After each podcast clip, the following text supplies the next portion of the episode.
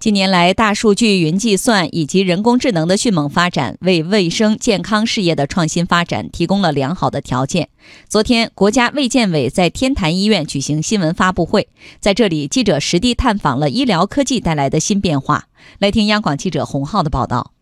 作为新中国成立以来北京市第一所整体搬迁的大型综合型三甲医院，天坛医院新建时确定引入人工智能、大数据、云计算、物联网等先进技术，建设一家智慧医院。记者一走进医院大门，呈现在眼前的就是各种科技元素。看门诊，从购买病历本到挂号、取号，再到就诊、检查、取药等，患者全程只需要在各种机器上扫码，系统就会自动为患者预约时间，基本上告别了过去长时间排队的情况。再比如，患者只需要手机摇一摇，覆盖全院的智能导航系统就能够自动规划出合适的路线，精确度以米来计算。北京天坛医院副院长周建新介绍，在我们的病房里。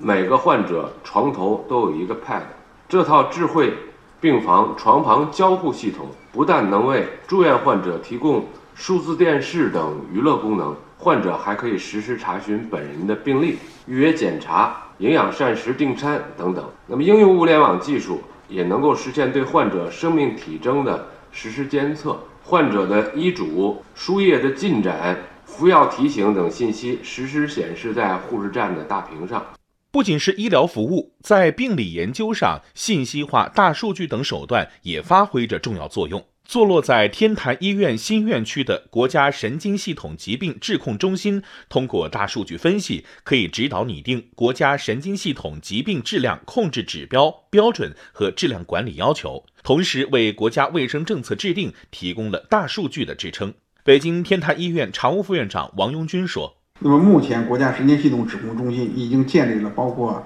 三十一个指控中心的全国指控的网络。目前进入指控的监测医院是两千七百七十四家，这是我们目前采集医疗数据的主要医院，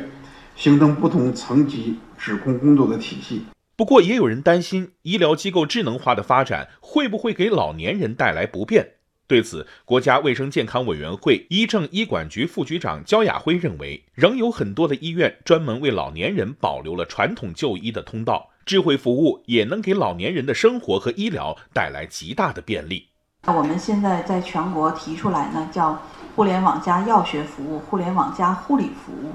我们在做这方面的一些试点和探索。那么家里有这些老人，尤其是有失能的老人，或者有需要长期慢性病的服药的这些这个老人，我们利用互联网加的这种手段，可以把服药的这个指导给他延伸到家里边，包括这个通过互联网加护理服务。那我们有一些最基本的医疗护理的需求，